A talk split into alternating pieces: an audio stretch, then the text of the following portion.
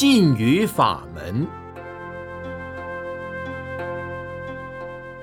佛教有禁语的法门，请问应如何修禁语？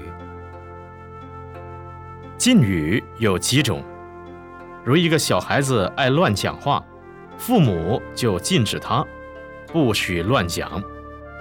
学生爱乱讲话，老师就警告他不许乱讲。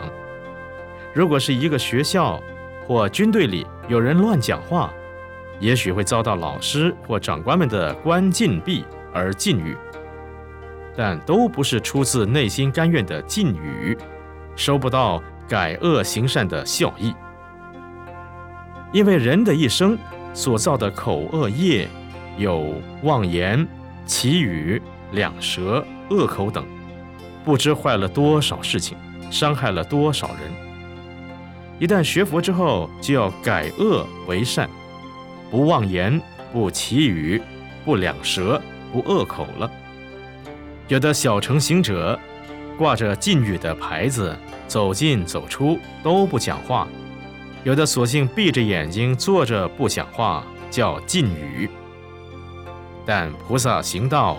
则教人要讲赞叹语、安慰语、鼓励语、爱语、柔软语等等语。这种消除口业的方法，比起小乘禁语的方法，又要殊胜多了。我们提倡人成佛教，教人要敬菩萨、拜菩萨、学菩萨、做菩萨，就要运用菩萨法，不当说就不说。不少说，不多说，不妄说，不乱说，不胡说，当说则说。